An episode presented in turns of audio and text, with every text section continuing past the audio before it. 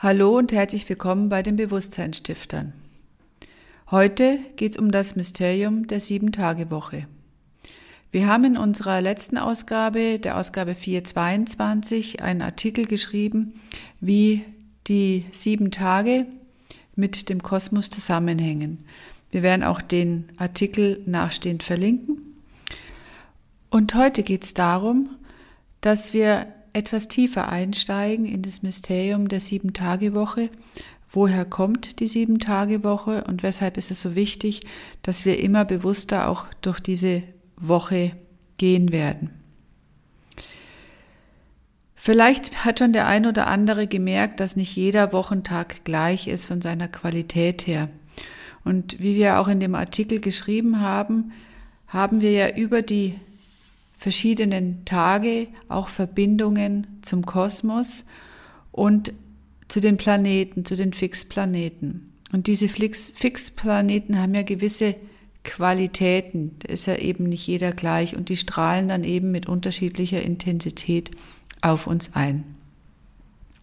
Und je nachdem, wie feinfühlig jemand ist, kann es eben sein, dass er das auch entsprechend vielleicht für sich bemerkt hat und ansonsten könnte er jetzt dann immer bewusster auch durch die Wochen gehen. Wenn man sich klar macht, dass frühere Völker eben nicht so einfach gestrickt waren, sondern hochentwickelte Kulturen, die Zahlen nicht nur als Zahlen gesehen haben, die man aufaddiert, sondern Qualitäten dahinter gespürt haben und auch verstanden haben. So versteht man eben für die sieben, das ist so die Erdenzahl. Und wir Menschen sind ja jetzt hier auf Erden und sind damit mit der sieben sehr stark und eng verbunden. Und die Sieben-Tage-Woche, da gibt es eine Abhandlung, ein Buch, das ich euch auch unten dann verlinke, in dem ist das alles sehr schön aufgezählt, woher die Sieben-Tage-Woche kommt und wie die von den verschiedenen Völkern auch erlebt wurde. Also die Sieben-Tage-Woche ist nichts, was jetzt verstandesmäßig ähm, entwickelt wurde, sondern sie wurde wie durcherlebt.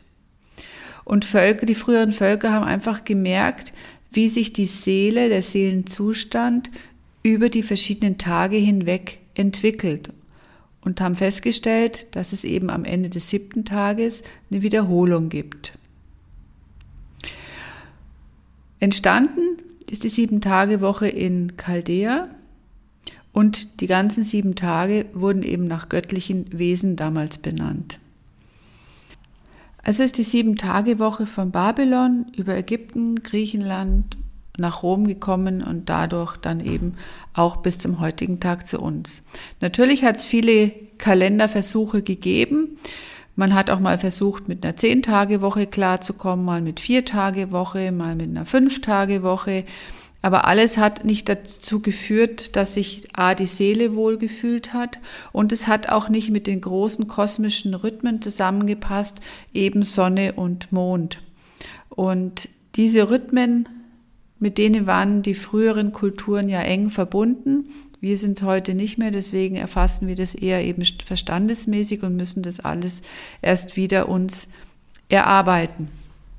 Für uns ist heute sieben Tage Woche einfach so gegeben und Samstag, Sonntag ist Wochenende und Montag bis Freitag wird in vielen Fällen gearbeitet, außer eben in Dienstleistungsbereichen, da wird alles schon entsprechend vermischt.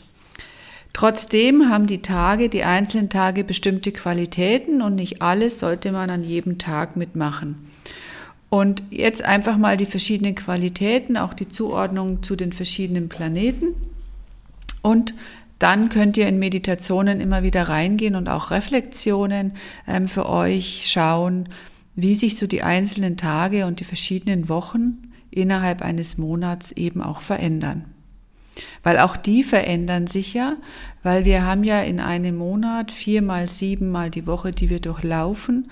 Und da haben wir eben den zunehmenden Mond mit zwei Wochen bis zum ähm, Vollmond und dann eben zwei Wochen wie den abnehmenden Mond, ähm, also ganz grob gerechnet, ähm, bis zum Neumond. Und das ist unser Zyklus auch durch den Monat hindurch. Und auch da und auch Grund dessen, dass man sagt, bei zunehmenden Mond sind die Energien eben etwas anders als beim abnehmenden, was ja auch an Ebbe und Flut auch zu sehen ist.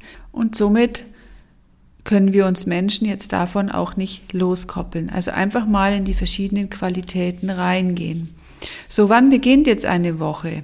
Eine Woche beginnt mit dem Sonntag. Warum das so ist aus spiritueller Sicht, werde ich in einem eigenen Podcast noch machen, weil auch unsere Sieben-Tage-Woche ganz, ganz eng mit der Woche von Palmsonntag bis zur Auferstehung verbunden ist. Also Sonntag wird der Sonne zugeordnet. Im Lateinischen ist es die Dies Solis. Und das ist, am Sonntag ist wie ein Einatmenprozess. Das heißt, wir sollten da halt möglichst mit Besonnenheit und mit viel Wärme uns Kraft tanken für den, die nächste Woche. Also es ist jetzt so, dass ja die Sonne, was hat die Sonne für Qualitäten, kann sich jeder für sich vorstellen. Und das, was die Sonne an Qualitäten hat, solche Aktivitäten kann man für sich nutzen, diese Kraft nutzen und auch das eine oder andere vielleicht für die Woche schon planen. Aber eben auch das Bescheinen des Ruhen und nicht unbedingt, wenn jetzt einer da Sportevents hat, okay, aber einfach gucken, was verändert sich dann vielleicht zwischen Montag, Dienstag, Mittwoch, wenn er das mal nicht hat. Also Sonntag ist so wie der Einatmenprozess für uns, für die Woche, für die Seele. Wir müssen das seelisch sehen. Dann der Montag des Lune, das ist der Mond. Und der Mond wird ja von der Sonne beschienen. Das heißt, das ist der Hingabe gewidmet. Und Hingabe heißt, da gibt es die Chance, wenn ich da was in Ruhe auch zuhöre, eröffnen sich vielleicht auch neue Wege. Und einfach mal gucken, wie ihr in den Montag startet, wie leicht es euch vielleicht auch gelingt. Vielleicht ist da ja auch die eine oder andere Aufgabe, dann für euch zu sagen, ja, wenn das schwer fällt, dann vielleicht sich mehr mit dieser Hingabe an das Göttliche zu verbinden, zu sagen, ja, es ist richtig, wie es ist was gerade auch ist. Dienstag, dies Martis, ist der Marstag und der Mars steht für Wille, für Kraft, aber auch für Mut. Das heißt auch Dinge anzugehen, wozu ihr vielleicht auch Mut braucht, Besprechungen dahin zu legen, die schwierigen Gespräche, aber immer nur so viel, dass ihr auch sagt, gut, da komme ich gut durch. Ja, also nicht übermütig werden. Dann der Mittwoch, dies Merkuri ist der Merkurtag. Merkur ist auch verbunden mit Quecksilber. Und wenn man das sieht, wie Quecksilber sich immer wieder verbindet, es ja, geht ja immer wieder zusammen zu einem Kreis, also man kann es auseinanderziehen, aber es wird immer wieder in flüssiger Form eben, wird immer wieder ein Kreis bilden. ist das Ausgleichende, das ausgleichende Element, wir kennen es auch von der Wochenmitte, dann denkt man sich immer, ah, jetzt ist ja bald Wochenende ist aber dieses fließende Element und das Verbindende zwischen dem Einatmen und dem Ausatmenprozess über die Woche hinweg. Aber vielleicht gehen da auch die Arbeiten leichter, also gerade so administrative Arbeiten, die fließen vielleicht da leichter, auch Arbeiten, die man dann vielleicht da nicht so gerne tut. Dann der Donnerstag, des Jovis, ist dem Jupiter, dem Planeten der Weisheit gewidmet. Und da schaut einfach mal, ob ihr vielleicht neue Ideen, viele kreative Lösungsansätze habt.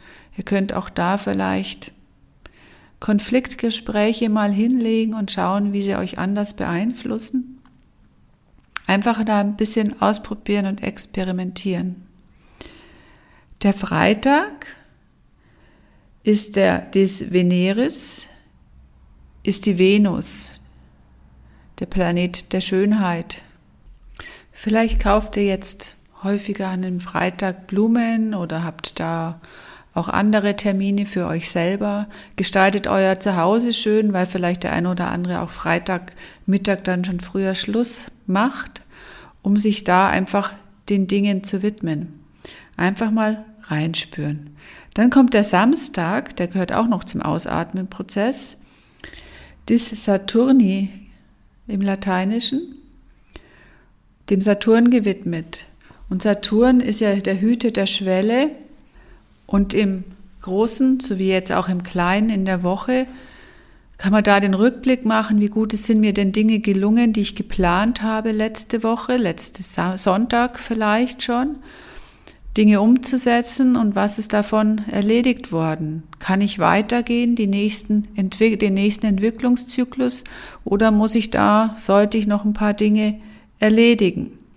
Und das ist auch das, was im Kosmos draußen ist. Wir hören ja immer wieder so, das ist der, der uns aufweist, beziehungsweise auch aufzeigt, wo wir vielleicht noch Potenzial haben, um zu wachsen.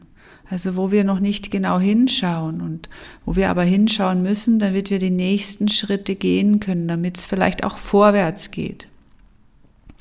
Dieser Tag kann gut genutzt werden für einen Rückblick eben auf die Woche, aber vielleicht auch auf sein ganzes Leben. Und dann beginnt der Zyklus wieder von vorne mit dem Sonntag, dem Montag, dem Dienstag und so weiter. Und wie könnt ihr das jetzt für euch einsetzen, dieses Wissen? Dann versucht einfach die Tage, könnt ihr also euch aufschreiben, bewusster durchgehen zu gehen und zu schauen, wie sich die Seele entwickelt, denn die Sieben-Tage-Woche ist heilend auch für die Seele. Und je bewusster wir damit durchgehen, desto gesünder sind wir, weil von der Seele gehen ja die Impulse für die Krankheit mit aus. In der Materie, im physischen Körper manifestieren sie sich ja. Und die Seele braucht den Sieben-Tages-Rhythmus. Und je bewusster ihr durchgeht, desto gesünder ist die Seele und damit seid ihr im Einklang mit euch selber. Jetzt wünschen wir euch viel Freude beim Üben und beim Erforschen, sagen herzlichen Dank und freuen uns, wenn ihr uns weiterempfehlt. Und wer uns und unsere Arbeit unterstützen möchte, findet alle notwendigen Informationen unten stehend. Bis bald, eure Bewusstseinsstifter.